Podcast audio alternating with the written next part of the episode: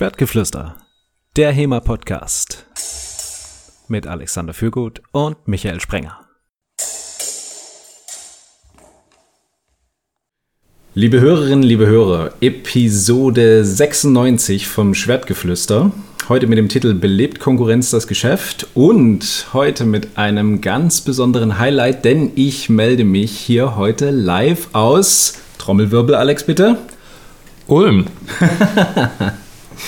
Alex und ich sitzen seit zweieinhalb Jahren, haben wir vorhin festgestellt, mal wieder wirklich physisch nebeneinander. Also wir, wir beenden jetzt quasi damit die Corona-Pandemie, denn wir müssen jetzt hier uns nicht mehr digital treffen, sondern können uns jetzt live sehen, machen das jetzt auch jede Woche. Ne? Nächste Woche ist dann Alex bei mir in Dresden und dann pendeln wir immer hin und her und nehmen die Podcasts dann jetzt ab sofort vor Ort auf. Genau, und äh, unsere Freundinnen haben da auch Meinungen zu, aber die interessieren uns an der ja, Stelle genau. nicht. Das, äh, wir tun alles für den Podcast. Ja, es ist ja tatsächlich auch das erste Mal, dass wir uns wieder treffen, dann seit wir den Podcast gestartet haben. Also wir haben uns zwar oft gesprochen, aber halt nicht ja. physikalisch. Wie hast du es heute Morgen ausgedrückt? Berührt? Berührt, genau. wir, haben, wir haben uns gesehen, wir haben uns gesprochen, wir haben uns ausgetauscht, aber wir haben uns nicht irgendwie anfassen können. Und heute, da haben wir das ja äh, gerade noch auf die Spitze getrieben mit dem Anfassen. Denn der Grund, weswegen ich in Ulm bin, ist, ähm, au außer dass natürlich der Podcast so lange schon geplant war hier, ein Seminar, was die Schwabenfedern gegeben haben, äh, mit der Franziska Just von den Saalefechtern. Und die Franzi ist Judoka und da gab es heute einen Ring, ein, jetzt habe ich es verraten, ein Seminar zum Ringen und eben, also zum Ringen, Ringen. Ohne Schwert. Ähm, wie lange waren wir jetzt unterwegs? Ja, schon so sieben Stunden. Also sechs sieben? waren mal angedacht, aber dann waren, hatten alle Bock, dann haben wir noch eine Stunde mehr gemacht. Genau. So sieben Stunden mit Pause ähm, haben wir heute nur gerungen, uns durch die Gegend geworfen und äh, da sind wir natürlich auch in den Genuss gekommen, uns ähm, durch die Gegend zu werfen. Nee, warte mal, doch haben wir uns durch die. Genau, wir haben die, die Fallschulübung haben wir zusammen gemacht. Ja. Die, die Festhalten-Fallschulübung. Ja, also ich meine, das war so ein, wir haben, wir hatten weder die gleiche Größe noch das gleiche Gewicht. Also nicht die perfekten Partner, aber geht schon. Wir haben das bestens hingekriegt. Ähm, wie fandest du das Seminar, wenn wir gerade mal dabei sind? Ja, äh, war nett. Also war nett gemacht und schön auch mal wieder ein paar Leute da zu haben für ein Seminar. Wir haben uns natürlich äh, an alle Hygienemaßnahmen gehalten und noch ein paar mehr äh, selbstständig hinzugefügt. Aber ja, prinzipiell schön, dass dann dass das auch geklappt hat. Wir haben dieses Jahr generell noch viel vor, also gibt es sicherlich auch noch ein paar andere Gelegenheiten, nach Ulm zu kommen. Und äh, ja, ich habe gehört, der, der Schwabenhaus angesetzt. Schwabenhaus angesetzt. Ende, Ende September, ne? Ja, ich kann mal kurz gucken. Ich dachte, so 25. September wäre es gewesen. Ja, ich dachte auch so in den Drehbericht, bevor ich jetzt was Falsches sage, gucke ich lieber einmal in die. Ähm, okay, Moment. Du kannst ja schon mal das Thema sagen, da haben wir nämlich immer noch nicht, äh, sind wir noch nicht drauf gekommen. Ja, genau, wir sind noch nicht so richtig eingestiegen. Belebt Konkurrenz das Geschäft? Wir wollen heute drüber reden, ähm, was Konkurrenz ist, woher sie kommt, Konkurrenz zwischen Individuen, Konkurrenz zwischen Gruppierungen oder sagen wir zwischen Subgruppierungen und dann eben Konkurrenz zwischen Gruppierungen, innerhalb derer es Subgruppierungen gibt. Also in unserem Fall hieße das jetzt Konkurrenz zwischen einzelnen Fechterinnen und Fechtern, dann Konkurrenz zwischen verschiedenen Vereinen ähm, und zum Schluss eben Konkurrenz zwischen verschiedenen ähm, Sportarten, könnte man ja auch sagen. Ne? Also nehmen uns zum Beispiel die Leute vom Judo die Trainierenden weg, könnte man ja fragen. Also Schwabenhau, der 10. noch kurz eingeworfen, ist am 24. und 25. September geplant. Und ich gehe zum jetzigen Zeitpunkt eigentlich auch davon aus, dass der stattfinden kann, weil die Größe ist unter 100 Personen und mit 2G Plus wird das schon irgendwie hinhauen. Also ich bin da optimistisch und fange jetzt auch an, Trainer zu buchen. Ja, nice. Gibt es da ein Seminar zum Ringen? Gute Frage. Ähm, Soweit waren wir noch nicht. Wir hatten über, also es wird auf jeden Fall lange Schwert und Rapier geben, so viel kann ich schon verraten. äh, über alles weitere muss ich mir jetzt noch Gedanken machen. Mm. Da sprichst du ja noch was an. Äh, Rapier ist ja auch quasi, also Langschwert und Rapier sind jetzt quasi Disziplinen innerhalb einer Gruppierung, also innerhalb unserer Sportart, ja. die ja auch nochmal gegenseitig konkurrieren.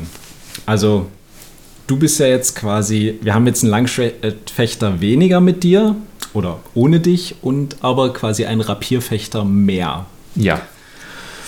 Ähm, wollen wir mal dieses, dieses Thema so ein bisschen aufdröseln? Konkurrenz, was, was bedeutet das für dich, wenn du so das hörst, so Konkurrenz in der HEMA-Szene, so ganz allgemein hingeworfen?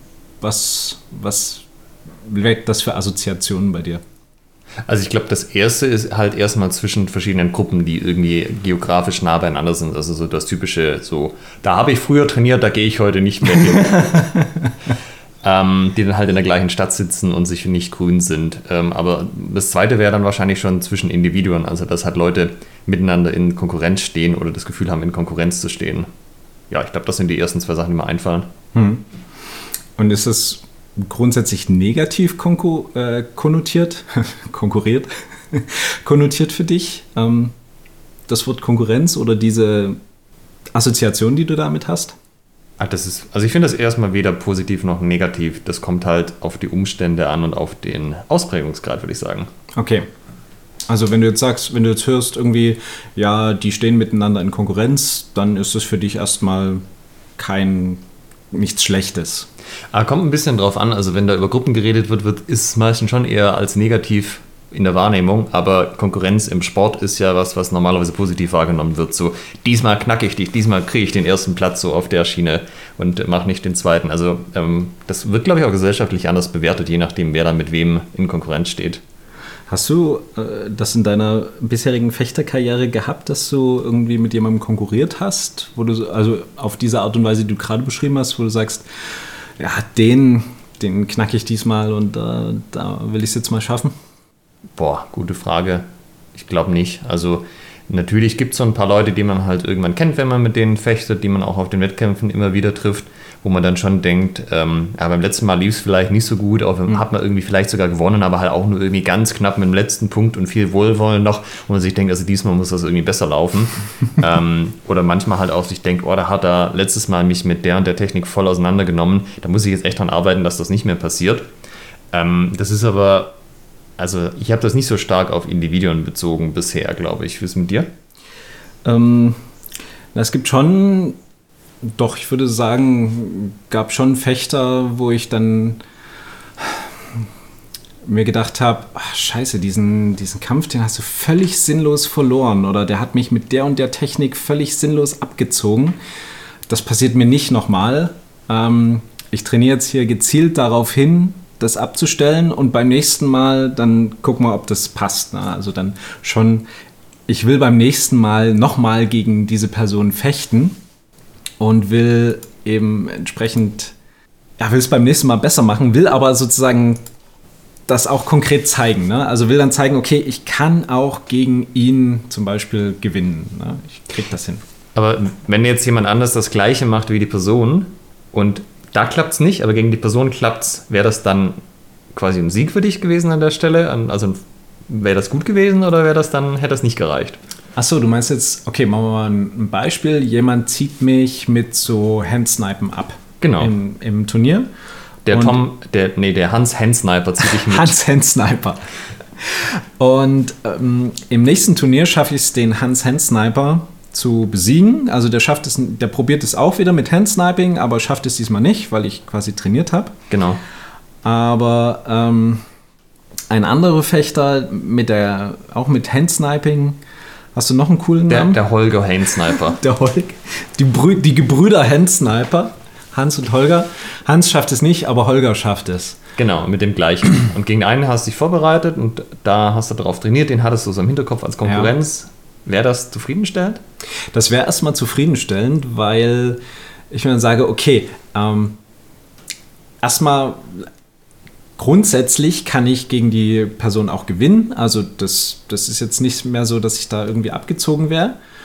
Ähm, andererseits ist natürlich für meinen Verbesserungsprozess dann, muss ich mir angucken, okay, jetzt hat mich der Hans nicht mehr abgezogen, dafür jetzt sein Bruder. Was macht der anders? ähm, vielleicht sniped der eine von oben auf die Hände, der andere so von unten, so fischelnd aus dem Alber. Ähm, da müsste ich dann wahrscheinlich, das würde mich dann wieder zum Analysieren bringen. Aber das finde ich, ist jetzt gerade zum Beispiel ein Punkt, der sehr positiv ist, denn es bringt mich ja weiter. Ne? Also es bringt mich technisch, taktisch in meinem Fechten weiter, dass ich gegen, dass ich Konkurrenz habe Mhm. Und durch die besiegt werde. Also erst den Hans und dann den Holger und dass ich mir immer angucken muss, okay, woran hat das jetzt gelegen? Das klingt sehr so, als würden Leute, die dich im Wettkampf schlagen, das ist so, so was Großmütiges. Ich gebe dem Michael Lerngelegenheiten aus reiner Güte heraus. Ja, ähm, ja, ist wahrscheinlich der einzige Grund, weswegen Leute sich im Wettkampf äh, bemühen. Ich Ja, weiß es nicht. Also reiner Güte ihres Herzens. Ja, um Leuten Lerngelegenheiten zu bieten. Ähm, aber hast du so eine, so eine Situation nicht, dass du mm, gesagt hast, "Mm, der hat mich da immer abgezogen mit der und der Technik, das, das passiert mir jetzt nicht nochmal? Ähm, schon, aber eher mit dem Anspruch, dass halt dieser Ansatz nicht mehr funktioniert oder nicht mehr in dem Maße. Aber jetzt nicht so sehr, dass die Person das nicht mehr durchkriegt, sondern die Person macht das halt, aber das machen fünf andere auch und die sollen das bitte auch nicht mehr hinkriegen. Ja. Ich sag mal, das wächst natürlich auch dahin, also wenn du von einem abgezogen wirst und merkst, okay, ich habe jetzt hier ein Problem mit Handsnipern, dann ist das natürlich eine grundsätzliche Geschichte. Also, dass ich dann sage, okay, wir müssen jetzt mal hier so ein bisschen drauf achten, nicht mehr so viel auf die Hände zu kriegen. Und, ähm, aber es ist eben trotzdem, ja, es ist auch so eine mentale Sache. Ne? Du hattest vielleicht ein Turnier und vielleicht ein, war es ein K.O.-Kampf, vielleicht war es auch eines, eines der Finals, wo du irgendwie das kassiert hast. Und das haben viele Leute gesehen. Das ist irgendwie, das ist dann schon mein, mein Ego so ein bisschen angekratzt, dass ich dann sage, nee, also ich möchte auch nochmal zeigen, dass ich gegen die andere Person auch gewinnen kann. Okay. Gut, aber das ist ja, also gegen Leute gewinnen zu können, ist ja generell ein Motivator für viele. Ja, ähm, dazu brauchen wir natürlich ein bisschen Konkurrenz, ne? Ja. Also, dazu brauchst du zwei, drei andere Fechter bei einem Turnier, gegen die du antreten kannst. Ich glaube, das ist auch so ein, ja, so ein, so ein Ding der, der Menschheit, immer das Bedürfnis zu haben, sich irgendwie in Ranglisten einzuordnen. Also wahrscheinlich bei, bei Männern noch ein bisschen ausgeprägter als bei Frauen. Zumindest in meiner Wahrnehmung.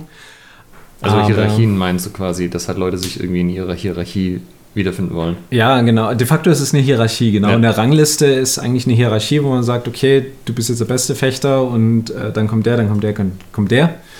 Ähm, und das, ja, ähm, so, ein, so, ein, so ein Grundbedürfnis, glaube ich.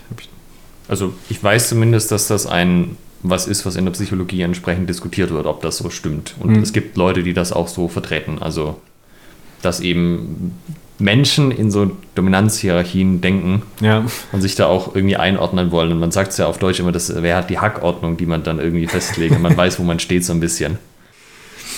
ähm, ja ich könnte es, mir, könnte es mir durchaus vorstellen, dass das, ähm, dass das so, ein, so ein natürliches Bedürfnis ist. Jetzt ist natürlich die Frage, warum gilt das auch für Gruppen? Also ne, innerhalb einer Gruppe, dass man sagt, okay, ich, hier wird jetzt die, die Rangordnung, die Rangfolge bestimmt. Also nehmen wir zum Beispiel die Gruppe Langschwertfechter, wettbewerbsorientiert Deutschland, männlich, die sich dann bei den entsprechenden Ranglistenturnieren miteinander messen und dann ist am Ende des Jahres eine Rangliste fertig und dann weiß jeder, wo er steht und ist glücklich. Ich glaube, es ist, ähm, es kommt noch nicht mal, Dieses, äh, und dann ist er glücklich.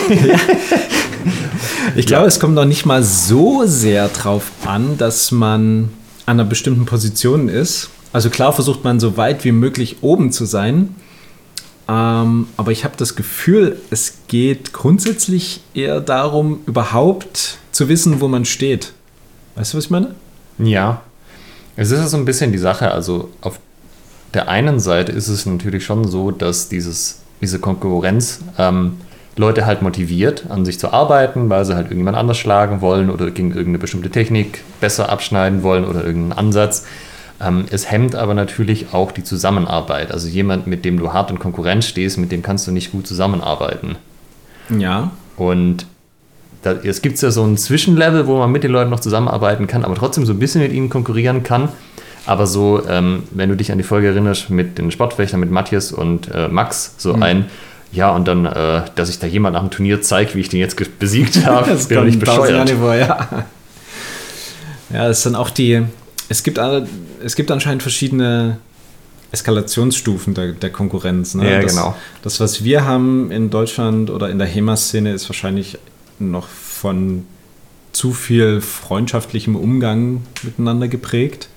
Und was die Sportfechter haben, ist ja wirklich eine Weltrangliste und da ist ja wirklich ein Leistungssport dahinter. Ähm, die, die haben ein ganz anderes Konkurrenzdenken.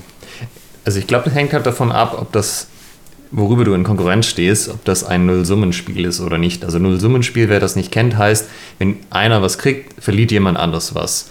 Das Gegenteil von einem Nullsummenspiel ist, wenn einer was kriegt, kann der andere genauso viel kriegen. Ja? Win-Win-Situation. Sozusagen, genau. Und sowas wie so ein Sportstipendium oder der erste Platz bei den Olympischen Spielen, das ist halt an sich erstmal ein Nullsummenspiel, weil das kann halt einer kriegen und halt die anderen dann nicht. Also der nimmt denen sozusagen was weg. Wenn es jetzt um die Entwicklung von Fähigkeiten geht, ist es, äh, gebe ich dir absolut recht, das ist kein Nullsummenspiel, weil ja. da halt sich beide gegenseitig ähm, fordern und fördern und dadurch halt auch was Neues entsteht. Und das äh, ist halt so ein bisschen die Frage, ob um, also es kann auch sein, dass man denkt, man würde um eine limitierte Ressource konkurrieren, aber eigentlich ist sie nicht so limitiert, wie man das glaubt. Also so zum Beispiel auf Gruppenebene. Von wegen, du hast eine Gruppe, die in deiner, oder es sind zwei Gruppen in einer Stadt und die haben das Gefühl, die stehen total miteinander in Konkurrenz. Aber der Markt ist überhaupt nicht gesättigt. Die könnten beide noch zehnmal so viele Mitglieder haben äh, und äh, es würden immer noch beide klar kommen sozusagen und Leute dazu kriegen. Da kommen wir nämlich zu dem Punkt, woher Konkurrenz überhaupt kommt. Meiner Meinung nach kommt Konkurrenz immer aus einer Mangelerscheinung. Dass es etwas nicht gibt, was man jetzt, was der neue Konkurrent am Markt ähm, bedienen möchte. Das heißt, zum Beispiel auf der, auf der Gruppenebene, man hat jetzt eine HEMA-Gruppe in einer Stadt und es gibt aber jetzt Leute, die sagen, damit kann ich nichts anfangen. Ich mache jetzt auch eine HEMA-Gruppe auf und besetze quasi diesen, diesen Mangel, der da existiert. Und das heißt, obwohl es scheinbar Konkurrenten sind, die beiden Gruppen, ist es ja gar nicht so, weil Leute halt sich das angucken und dann entweder für das eine oder für das andere entscheiden. Und zwar nicht, ähm, sie sagen nicht, ich, ich möchte, wie formuliere ich das am besten? Also es gibt dann immer einen Grund, weswegen sie sich entscheiden. Sie haben sich das beides angeguckt zum Beispiel und sagen, aus den und den Gründen gefällt mir das besser. Und andere sagen, ja, mir gefällt aber das andere besser. Das heißt, du hast da gar nicht so diese, ähm, diese Problematik der, der, der, der wirklichen Konkurrenz, sondern es werden durch die Konkurrenten einfach verschiedene Teile des Marktes bedient und genau das Gleiche hast du ja, wenn du einen sehr großen Markt hast. Dann kann einer einfach nicht den gesamten Markt bedienen, weil es einfach viel zu viele Leute sind. Also wenn jetzt äh, irgendwie auf einmal, sagen wir mal, beim, beim neuen Anfängerkurs bei mir 50 Leute auf der Matte stehen würden, die könnte ich nicht bedienen. Ne? Diesen, diesen Markt könnte ich nicht befriedigen.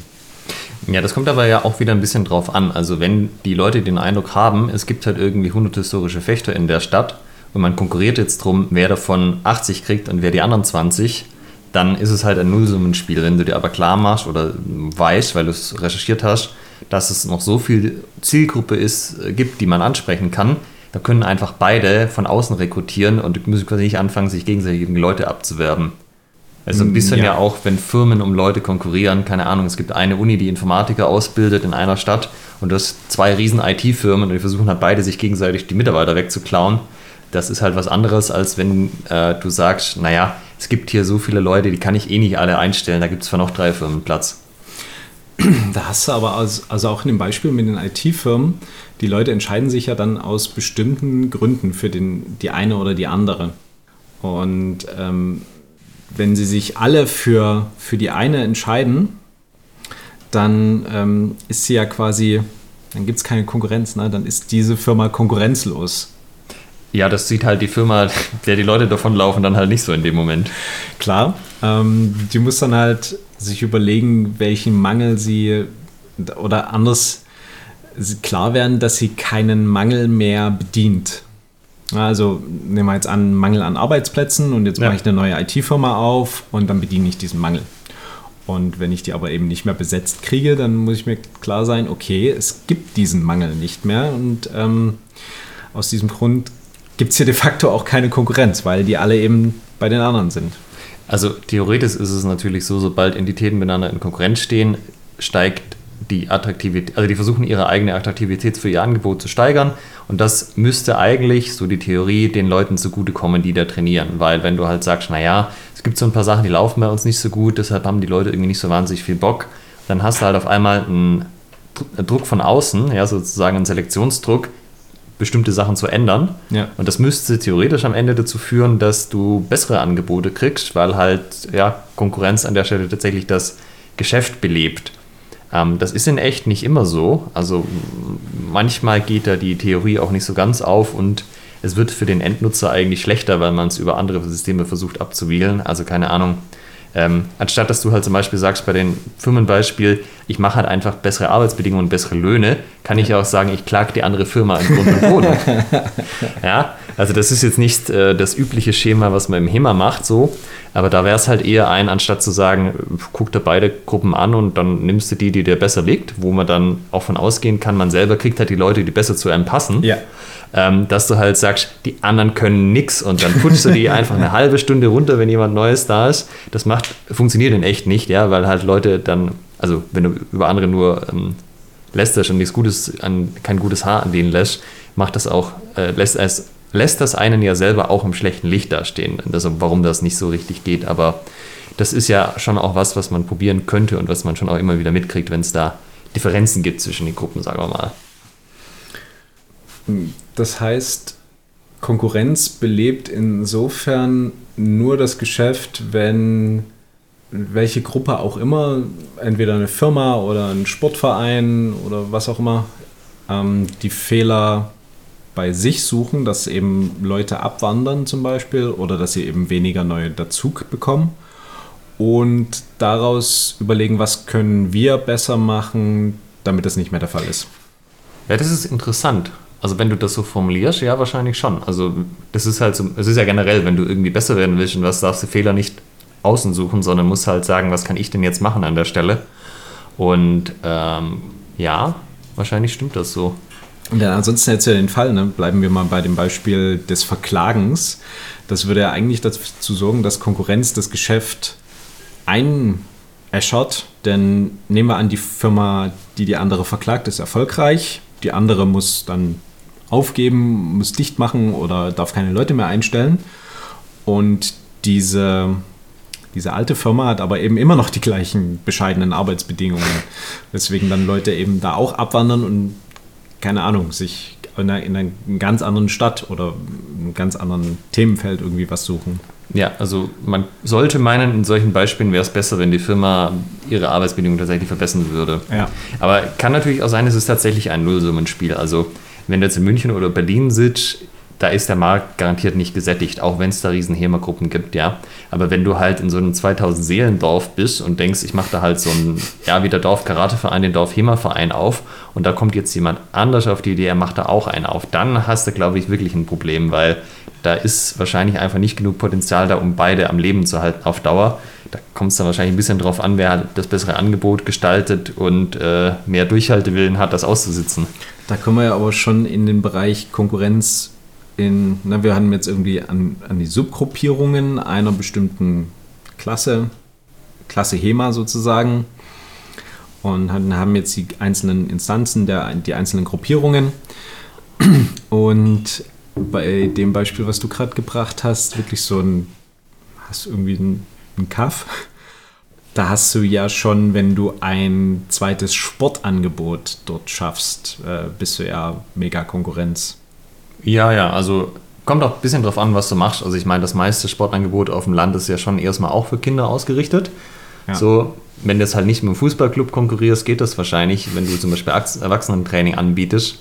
Ähm, aber klar, da musst du halt auch überlegen, wo du überhaupt eine Nische findest, in der du wachsen kannst. Ja.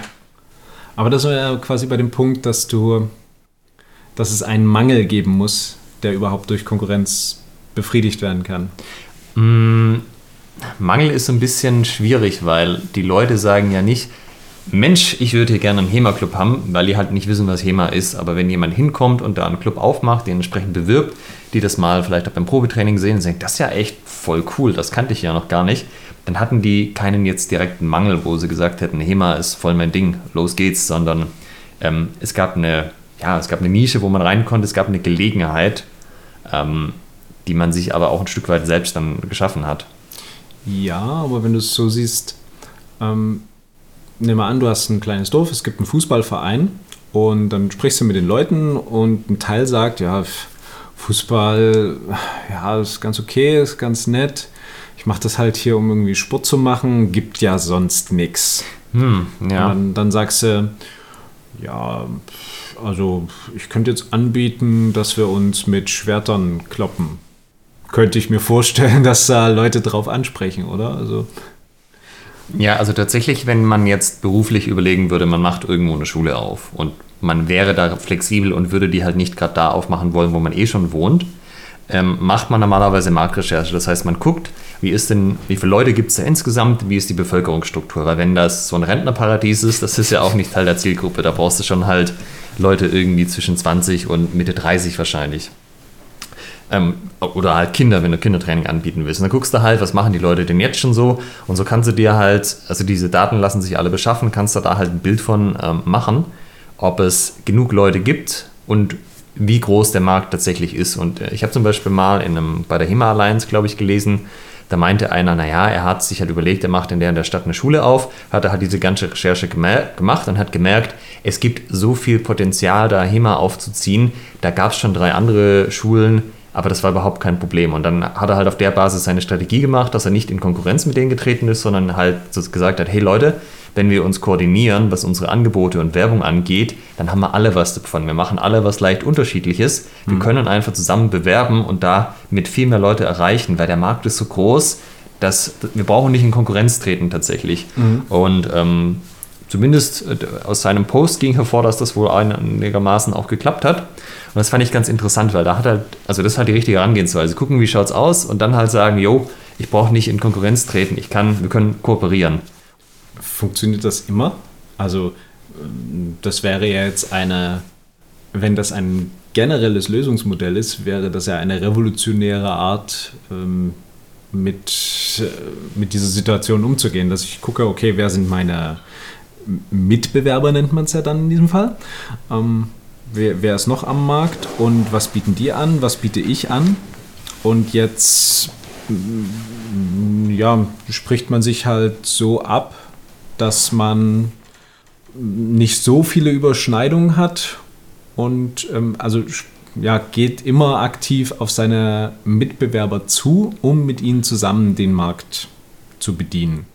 Also von dem, was du an Informationen brauchst, die kannst du dir eigentlich immer beschaffen. Die kriegst du entsprechend auf den Gemeindenfeed, steht auch einfach bei Wikipedia.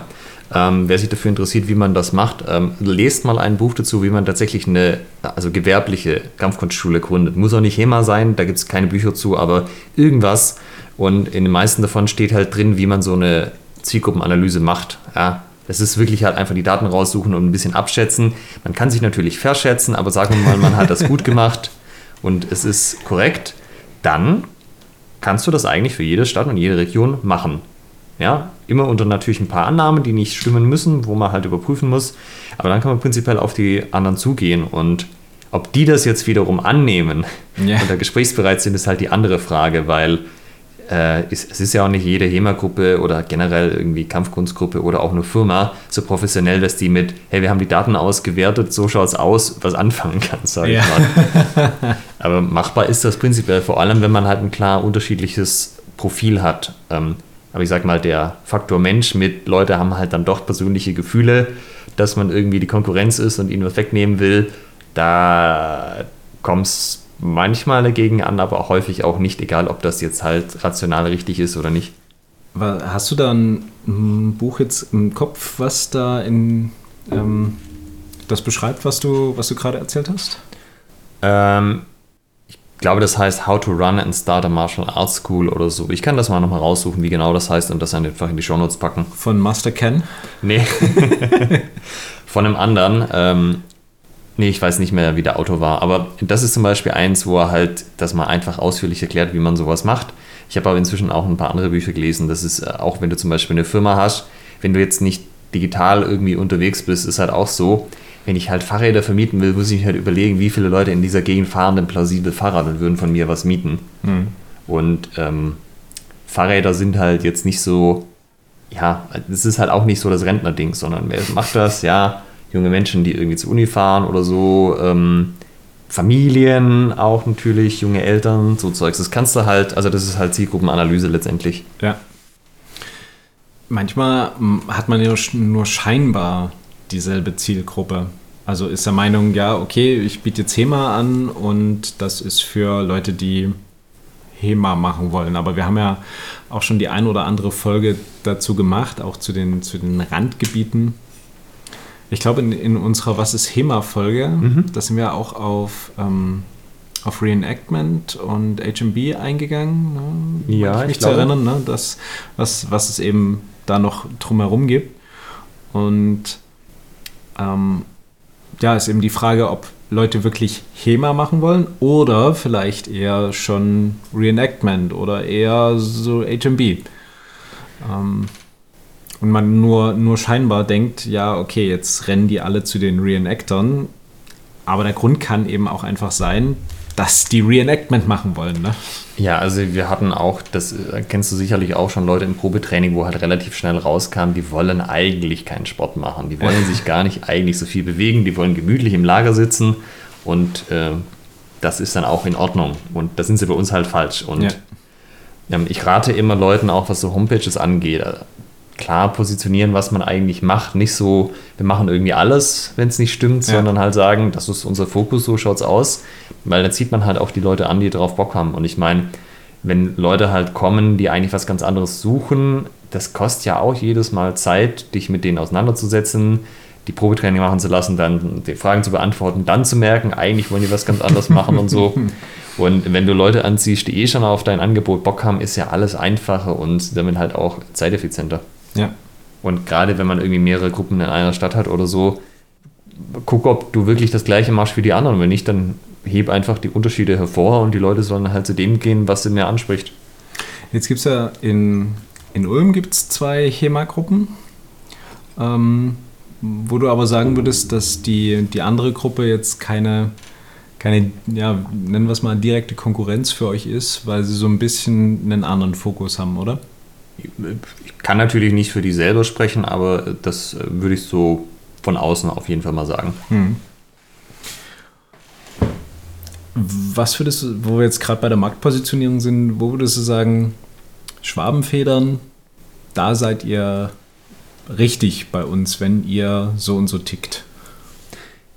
Wenn ihr fechten wollt, also wenn ihr Freikampf machen wollt, wenn ihr tatsächlich so das üben wollt, dass man ähm, unkooperativ miteinander trainiert und am Ende das Zeugs auch anwenden kann, mit Schussausrüstung in der Regel, das ist das, was wir machen. Hm. Wenn du mit scharfen Schwertern ohne Ausrüstung trainieren willst, zum Beispiel, das machen wir nicht. hm.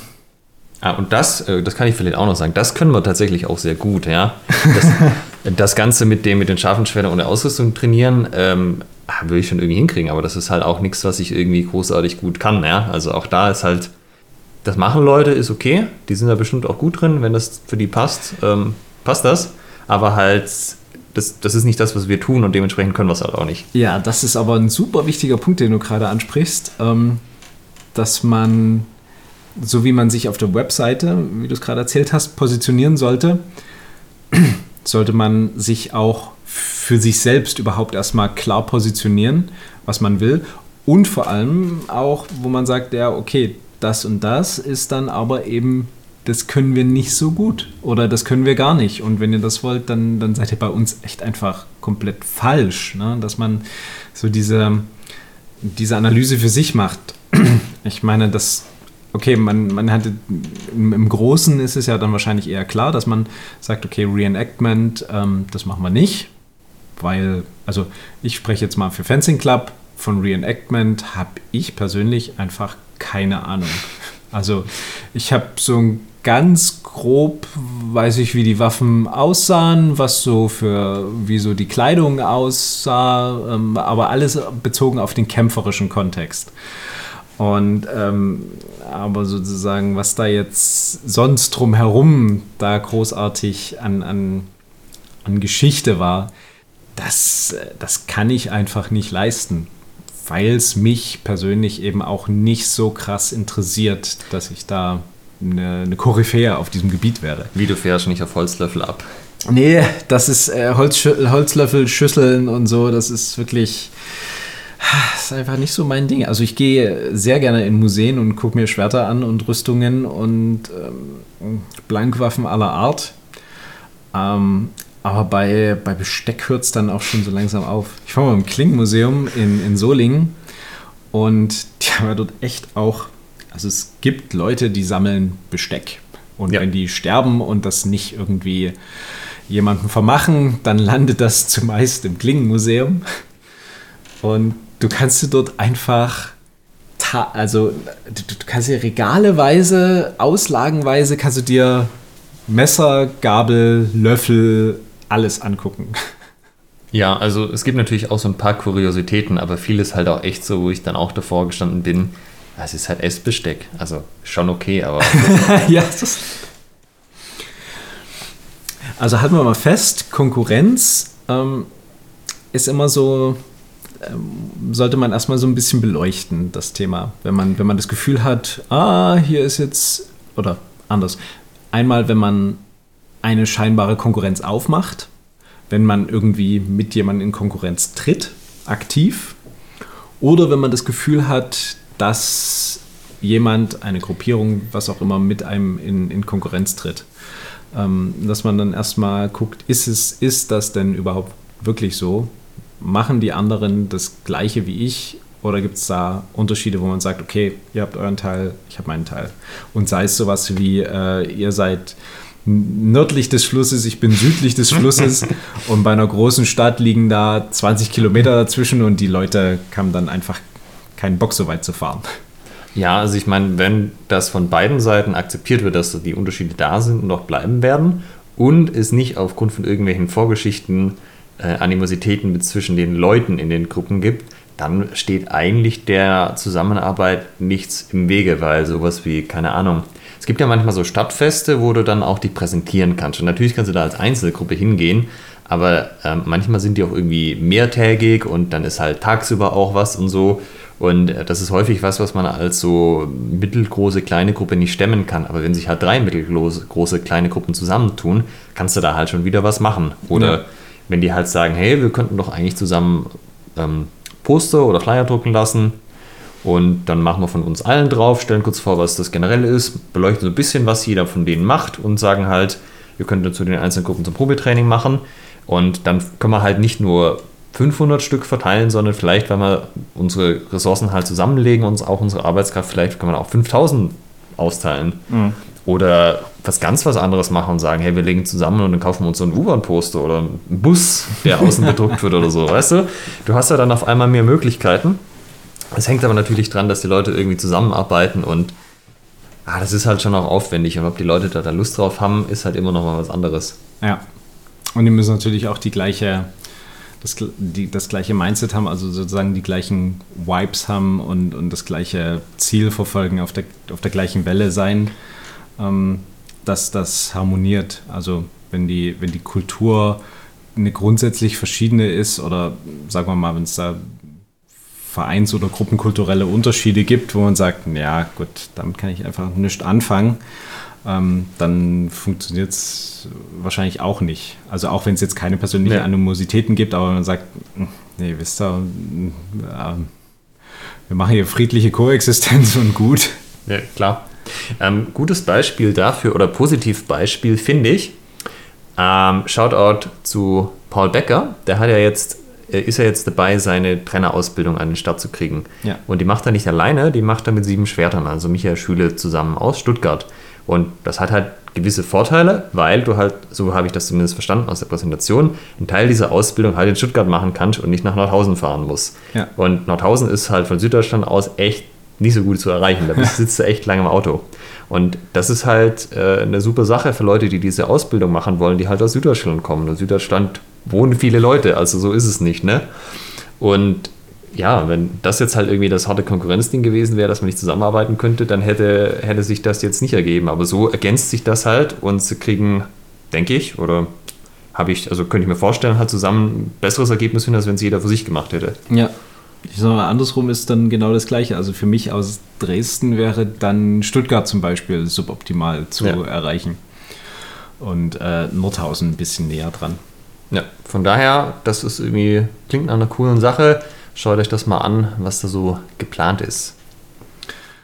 Worüber haben wir jetzt noch nicht geredet? Also wir hatten so Konkurrenz zwischen Individuen, wo man sagt, okay, das bringt einen persönlich weiter. Das, ähm, wenn man, aber auch nur, wenn man open-minded ist, wenn man sagt, okay, es liegt eben an mir. Ne? Ähm, also wenn du sagst, ja, der hat mich mit irgendwelchen miesen Tricks abgezogen und der hat unsauber gefochten oder der macht nicht, der macht nicht the True Art TM, sondern der macht ja hier so Turnierfechten. Ähm, dann, ne, wenn du den Grund jetzt bei der anderen Person suchst, wird es natürlich schwierig. Man muss natürlich auch hier gucken, okay, es lag an mir. Ich habe auf die Finger bekommen von Hans Hans Sniper und ich muss jetzt an diesem Thema arbeiten.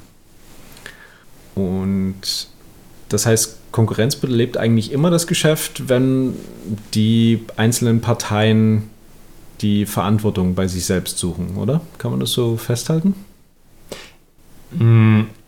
Es kommt halt drauf, also ich würde vielleicht nochmal auf den Teil mit der Kooperation eingehen. Ja. Weil das ist halt die Kehrseite. Also Konkurrenz schwächt eben die Kooperation. Und wenn jetzt Leute zusammenarbeiten sollten und das einfach nicht wollen oder vielleicht machen, aber nicht so sehr dahinter sind, wie sie das sonst wären, ist es halt schwierig. Also ich finde schon Beispiel auch, da sollte man in Vereinen drauf achten, wenn da Mitglieder anfangen, untereinander zu konkurrieren, im Sinne von, dass sie sich ja gegenseitig so ein bisschen pushen, ja. kann das schon irgendwie einen weiterbringen. Aber wenn dann irgendjemand eingeschnappt ist, weil der andere im, im, Training zweimal mehr getroffen hat oder so und dann nächstes Mal nicht mehr mit dem fechten will, dann hast du halt echt ein Problem an der Backe. Und es kommt halt aus dem Gleichen, es kommt halt aus der Konkurrenz raus. Und die, wenn die Leute das so sehen würden, dass das kein Nullsummenspiel ist, sondern dass sie ja beide davon profitieren, wäre das auch easy. Aber es ist halt dann so, da fühlt sich dann irgendjemand in dem Status gekränkt und ist dann halt eingeschnappt. Mhm. Ähm, hast du sowas schon mal mitbekommen innerhalb einer, einer, einer, Sportgruppe? Also jetzt nicht unbedingt bei den Schwabenfedern, aber du hast ja schon mehrere Sachen gemacht? Ja, ja, also das war in den äh, in dem MMA und BJJ Gym durchaus ausgeprägter, als ich das aus dem HEMA kenne, dass die, also das sind halt viele ich sag mal, junge Herren mit Migrationshintergrund, die von diesem ganzen Macho-Status-Ding noch ein bisschen mehr halten als äh, die Durchschnittsbevölkerung.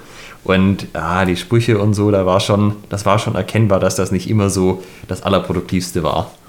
Würdest du sagen, die HEMA-Szene ist zu, ähm, zu wenig kompetitiv für ein ausgeprägtes Konkurrenz ähm, oder für, für das, was du eben gerade beschreibst, dass es so ein, so ein ausgeprägtes Konkurrieren gibt?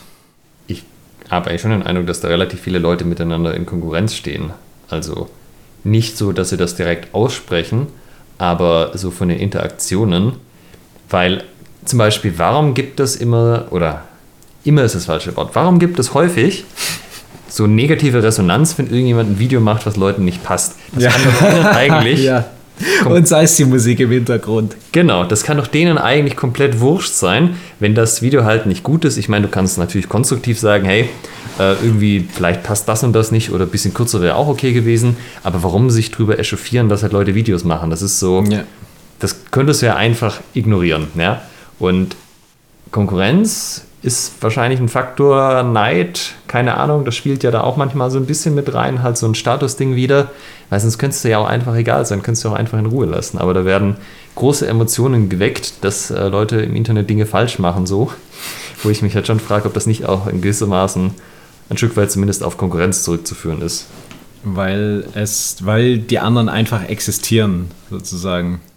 Also diese andere Gruppe, die jetzt dieses Video macht und vielleicht ähm, dort äh, klassisch Metal-Musik im Hintergrund spielt und dann Leute sagen, äh, schon wieder so ein Video und war ja klar mit Metal im Hintergrund und bla bla bla und ähm, da, da ist ja der Fakt einfach die Existenz dieser Gruppe, die es wagt, jetzt dieses Video ähm, ins Internet zu stellen. Ja, oder keine Ahnung, gibt's, hat der Kanal zu viele Abonnenten und der eigene nicht oder so. so, ähm, wenn, wenn das auf einer völlig getrennten Ebene ablaufen würde, ich meine, ich reg mich ja auch nicht über Handballvideos auf so. Irgendwo muss das ja schon was sein, wo ich mich direkt angegriffen fühle davon. Ah, okay. Also Konkurrenz gibt es sozusagen nur, ich, äh, ich stelle mal eine steile These auf, Konkurrenz existiert nur in einem Bereich, wo sich Gruppen oder Individuen stark äh, mit diesem Bereich identifizieren, mit dem Thema. Ja, auf jeden Fall. Du kannst ja auch mit niemand in Konkurrenz treten, dem das irgendwie komplett wurscht ist. Also ja. das ist ja so ein bisschen wie das, was wir in den Duellfolgen hatten. Du duellierst dich halt mit Leuten auf deiner Ebene. Du kannst jetzt nicht irgendwie jemand zum Duell fordern, der halt sagt, ja, passt schon. Und ähm, auch da ist es halt so, die Leute müssen das halt irgendwie anerkennen, dass sie dich auch als Konkurrenz so ein bisschen anerkennen, indem sie halt entsprechend auf dich reagieren. Da sagt auch keiner, okay, ich erkenne dich als äh, Rivalen an, sondern da wird halt dann zurückgepöbelt, anstatt zu sagen, da stehe ich drüber oder halt einfach äh, nichts zu sagen. Mhm. Ich frage mich gerade, ob das, wenn, wie in deinem Beispiel, gerade wenn jemand nichts sagt, ist es dein Konkurrenz oder nicht? Weiß ich nicht. Also, die Leute können sich ja trotzdem selber im stillen Kämmerlein drüber aufregen. Ja. Ähm, aber also, damit Konkurrenz offen zutage tritt, muss ja schon irgendwas passieren, dass man es auch bemerkt. Das heißt, ähm, wenn wir jetzt mal zurück zum Anfang gehen auf die Individuen. Wir haben jetzt verschiedene Fechter, die miteinander konkur ja, konkurrieren oder miteinander um ihre Rangliste, um ihre Hackordnung kämpfen. Ähm, ich formuliere vielleicht auch mal eine These, ja? Okay. Dieses ganze Hierarchie-Ding und Status-Ding, was Menschen machen. Ja.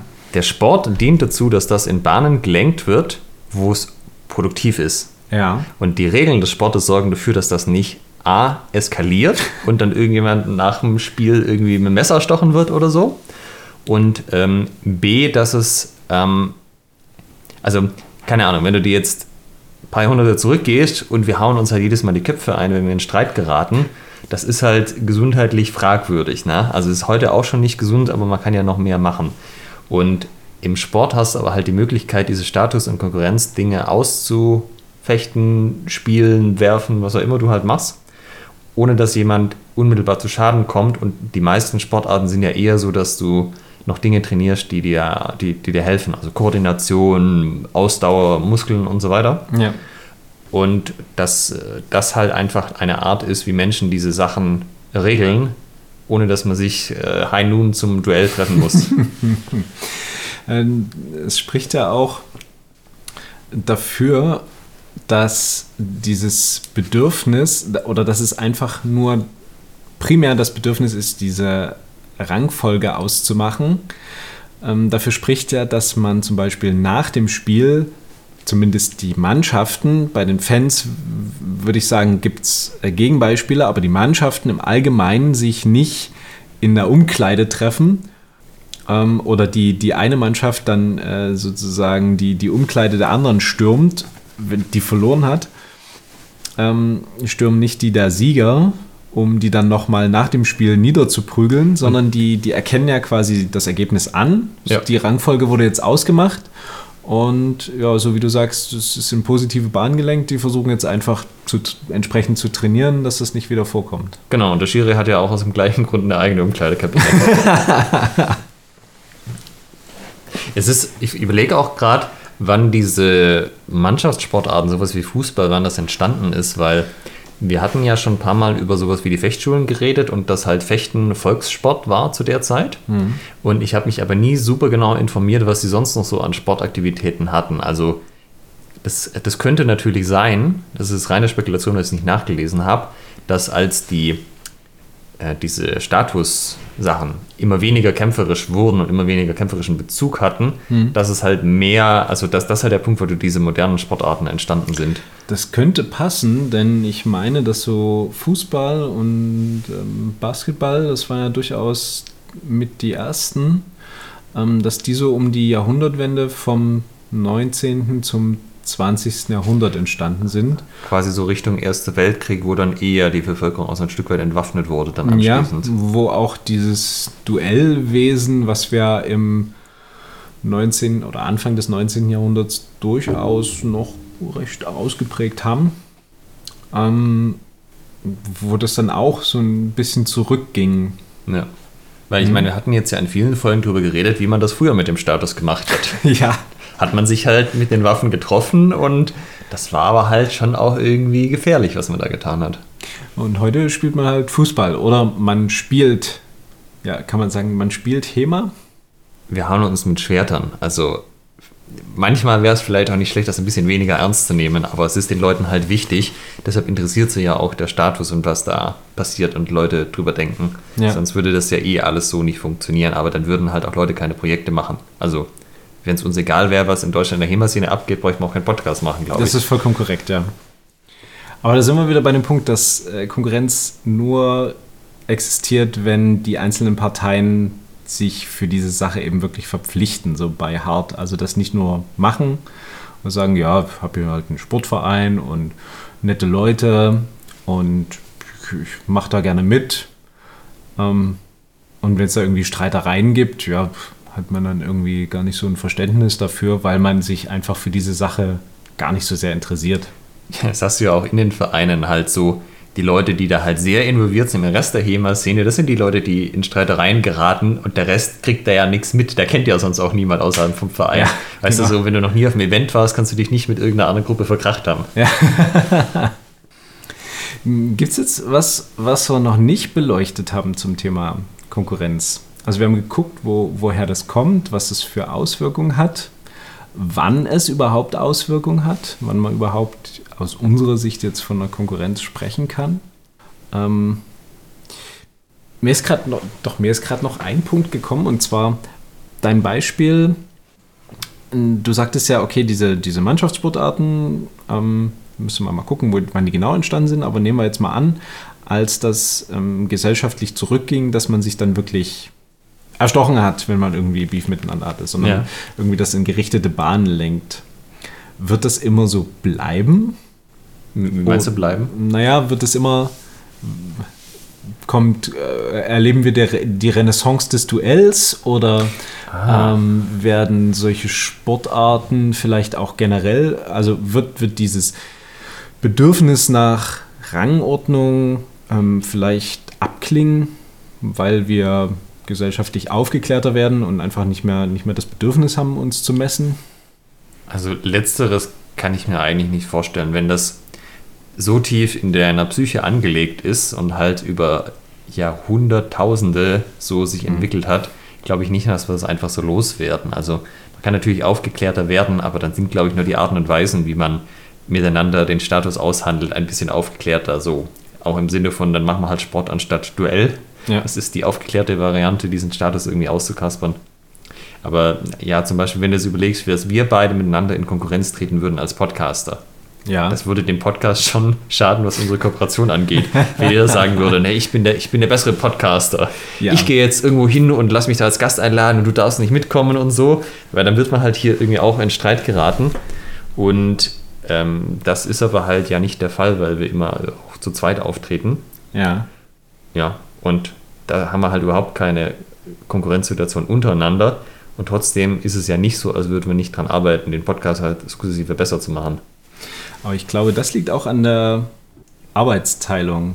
Also wir, wir brauchen ja jetzt hier keine, keine Rangordnung, weil wir wirklich so äh, strikt getrennte Bereiche haben, die sich aber eben einfach ergeben haben. Also es war ja auch ein, eine, eine Mangelerscheinung, ähm, wo wir gesagt haben, okay, wir ja de facto könnte man sagen, Das ist ein, äh, eigentlich ein schönes Beispiel für, für, die, für diese Kooperation, die du vorhin genannt hast. Ne? De facto hätten wir auch jeder einen Podcast Ja, genau. Ne? genau. Dann hätten wir halt nicht so viel erreicht. Und haben aber festgestellt, dass ich Dinge gerne mache, wo du sagst, boah, darauf habe ich keinen Bock. Und ich auf Dinge keinen Bock habe, wo du aber sagst, ja, das, das ist für mich easy peasy schnell gemacht. Ja. Ähm, und dann quasi zu kooperieren und ein Ding zu schaffen, the one and only HEMA Podcast. Genau, das war halt kein Nullsummenspiel, sondern wir haben uns so ergänzt, dass wir halt mehr geschafft haben, als dass wir einzeln geschafft haben. Ja, auf jeden Fall. Du kannst es ja noch weiter treiben. Auch wir sind ja jetzt, haben ja andere Podcasts bei uns zu Gast gehabt und waren noch in anderen Podcasts zu Gast. Da könnte man ja auch sagen, dass die Konkurrenz, ja, da hören uns die, die hören uns die Hörer weg oder so. genau, weil also wir, äh, jetzt mal, liebe Hörerinnen und Hörer, jetzt mal im Ernst, ne? Also wir gehen davon aus, wenn ihr Schwertgeflüster hört, dass ihr keine anderen Podcasts hört, ne? Du sollst keine Podcasts haben neben mir. Ja, weil also auf individueller Ebene, wenn du das da rechnest, ist es ja schon so, dass Leute nur eine begrenzte Anzahl Podcasts halt hören können. Ja. So zwischen 3 und 50 pro Woche wahrscheinlich. ähm, aber natürlich, der Markt an sich ist halt noch lange nicht erschlossen und deshalb ist es halt trotzdem so, dass man sich gegenseitig halt äh, unterstützen kann und auch sich gegenseitig ergänzen kann und auch sich gegenseitig ein bisschen bewerben kann und keiner da jetzt halt irgendwie in Nachteil gerät, weil der Podcast-Markt halt nach wie vor wächst. Ja. Das ist so ein bisschen auch der Trick des Kapitalismus. Wenn es immer Wachstum gibt, dann äh, ist zwar trotzdem für manche nicht genug da, aber äh, man hat halt irgendwie die, also die meisten haben die Aussicht, dass es immer so ein bisschen, bisschen weiter wächst. Wenn das jetzt alles zusammenschrumpft, ja, dann auf einmal wird es schwierig. Wenn der Podcast-Markt zusammenbricht, auf einmal hört keiner mehr Podcasts. ja. Und dann kämpft man so ganz postapokalyptisch um die letzten fetzen Hörer, so. Es gab ja auch einen durchaus einen krassen Mangel. Es gab ja einfach keinen vernünftigen HEMA-Podcast, als wir damit angefangen haben. Also äh, zumindest kein, also auf jeden Fall keinen deutschsprachigen. Ja, also von den englischsprachigen, ich habe die angehört, aber so richtig die Formate haben wir nicht zugesagt an der ja. Stelle. Ich finde das schon gut, wie wir das machen. Ja. ähm, so dass wir da auch jetzt niemanden irgendwie die Hörer weggenommen haben, sondern wir haben ja eigentlich eher Hörer erschaffen. Also oder eben potenzielle Hörer, potenzielle Podcast-Hörer könnte mir auch vorstellen, dass der ein oder die andere angefangen hat, Podcast zu hören, weil sie gesagt haben, ja, HEMA finde ich so geil und äh, jetzt gibt es einen HEMA-Podcast, okay, das höre ich mir mal an und vielleicht festgestellt haben, ja, Podcast ist ja durchaus eine interessante Geschichte. Also ich kann dir definitiv sagen, dass das so war. Äh, das haben sich ein paar Leute genau mir das erzählt, dass sie halt noch nie einen Podcast gehört haben. Okay. Und halt Schwertgeflüster jetzt der erste ist und für manche der einzige auch geblieben ist und für andere halt dann so, oh, das ist ja irgendwie ein cooles Format, dann höre ich da jetzt noch mehr Sachen an. Ja, cool. Ja, und wenn die Leute, also selbst wenn wir irgendwann mal den Podcast nicht mehr machen, wenn die Leute weiter Podcast hören, haben wir halt auch einen kleinen Beitrag dazu geleistet, dass halt mehr Leute Podcast-Hörer geworden sind und dadurch halt den Markt vergrößert. Ja. Also wir arbeiten quasi nicht nur, das ist ja, das ist ja nicht nur so ein Ego-Ding hier, Schwertgeflüster, sondern das ist ja auch so, so unsere, wie du, wie du es vorhin gesagt hast, bei dem, ähm, die, die, die Gegner machen das ja nur aus äh, Gutherzigkeit, um, um einem was beizubringen, ne? dass, dass man daran wachsen kann. Und wir machen das ja auch hauptsächlich darum, um quasi das große ganze Thema Podcast ähm, zu, äh, zu beschleunigen. Ja, genau. Joe Rogan kann einpacken, wir sind die, die das Wachstum befördern. Oder ja. so. Jetzt würde mich interessieren, was unsere Hörerinnen und Hörer äh, so zum Thema Konkurrenz ähm, sagen. Also das würde mich jetzt wirklich mal interessieren. Schreibt uns das gerne mal an post.schwertgeflüster.de oder unter als, als Facebook, als äh, bei Facebook als Kommentar unter, die, unter den Post hier, wenn wir die Folge veröffentlichen. Ähm, habt ihr das Gefühl, mit irgendjemandem in Konkurrenz zu stehen, sei es jetzt Individuum oder sei es Gruppierung? Und wenn ja, warum? Könnte es auch natürlich völlig anonym machen. Also sagen, ne, ich stehe mit ein, etwas in Konkurrenz. Ähm, müssen nicht sagen, damit wem. Aber das würde mich durchaus mal interessieren, wie es so in der, in der HEMA-Landschaft überhaupt aussieht. Ob das überhaupt so wahrgenommen wird oder ob die sagen, ja, pf, nö, Konkurrenz, äh, gibt es jetzt für mich nicht. Ne? Machen alle irgendwie das Gleiche, den Sport und Hauptsache HEMA.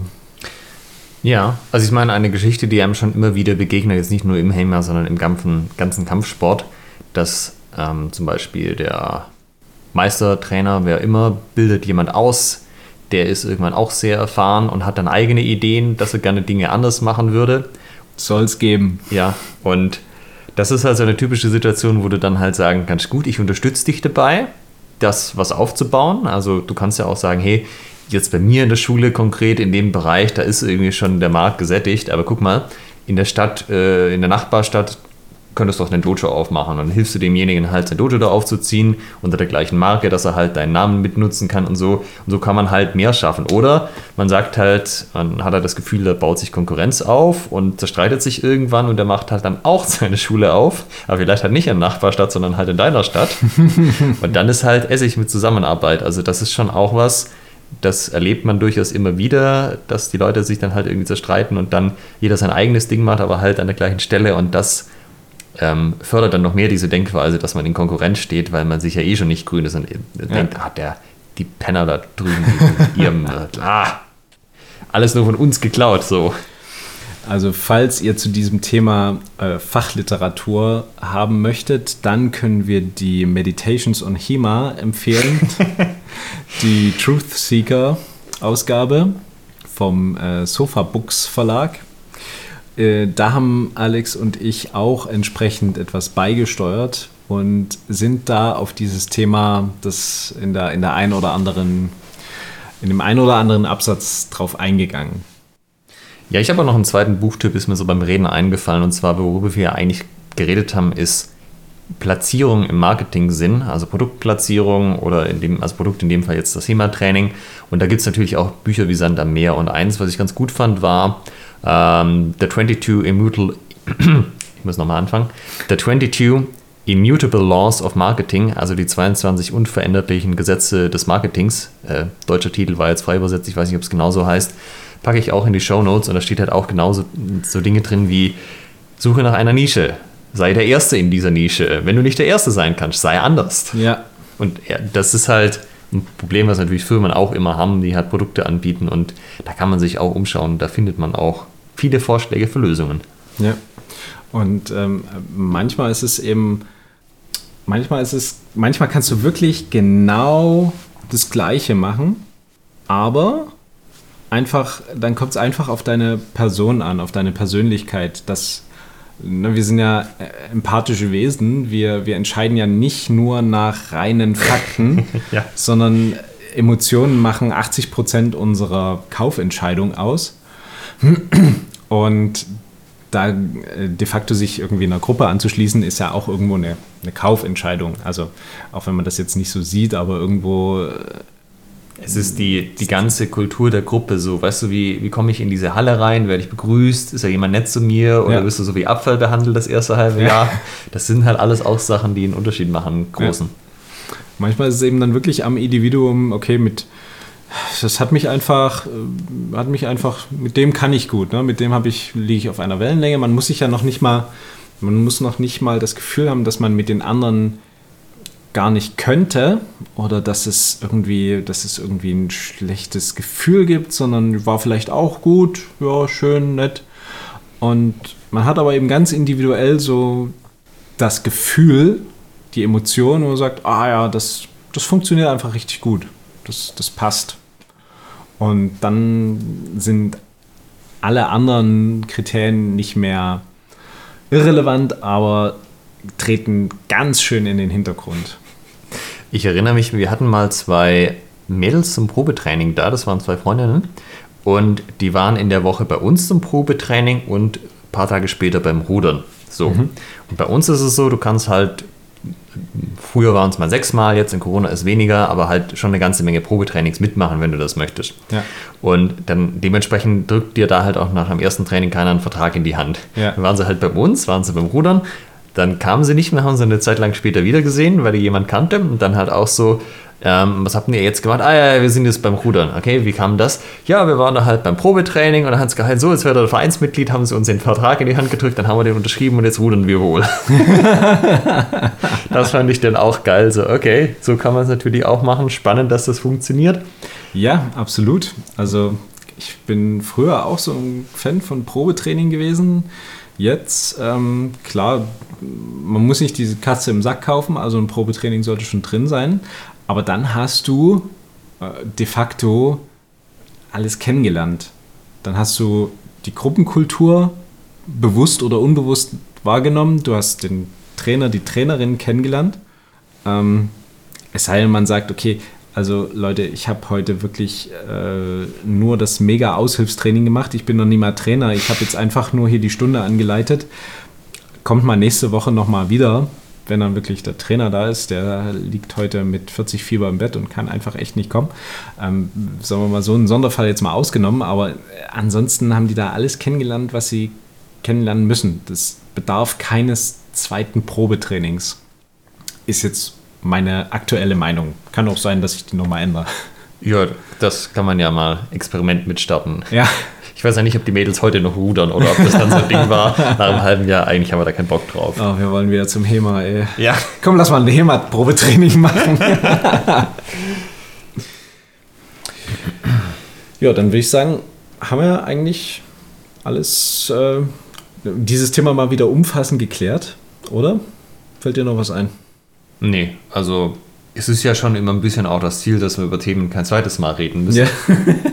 manchmal klappt das besser, manchmal weniger schlecht. Äh, manchmal Ja. weniger gut. Ach, das ist auch gut. Manchmal klappt das Ja. besser, manchmal weniger schlecht. Ja, Sehr schön. ja, ja. mein Training ist manchmal besser, manchmal weniger schlecht. Und auch meine Turnierleistung ist. Ah, Ja, das ist. Ähm, ich mache das immer perfektionsgetrieben. Also ich Ja. mache es einfach von Anfang an perfekt. Das ist so ein bisschen die Art, wie ich da rangehe, so quasi. Ja. Sehr schön. Finde ich gut.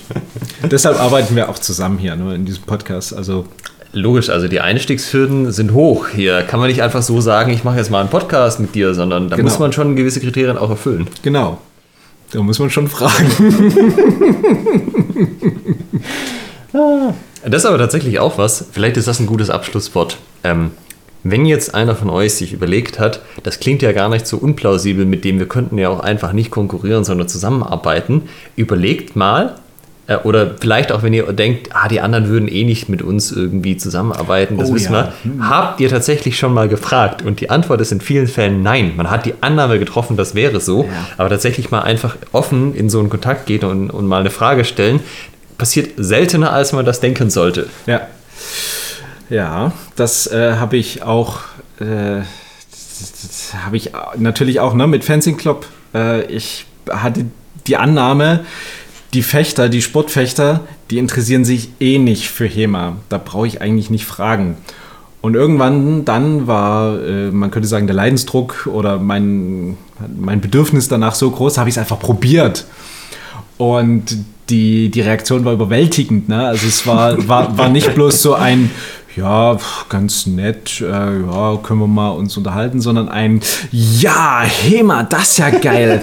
Das suchen wir noch bei uns. Also da kommen wir vorbei und dann gucken wir uns das mal an und dann müssen wir mal gucken, was, was braucht ihr für Ausrüstung, Trainingszeiten, wir müssen eine Halle organisieren und also das war so ein, so ein, so ein völliges äh, Einverleiben dort. Ähm, also probiert es bitte aus. Ne? Das Schlimmste, was euch passieren kann, ist, dass eure Annahme bestätigt wird. Dann seid ihr genauso schlau wie vorher.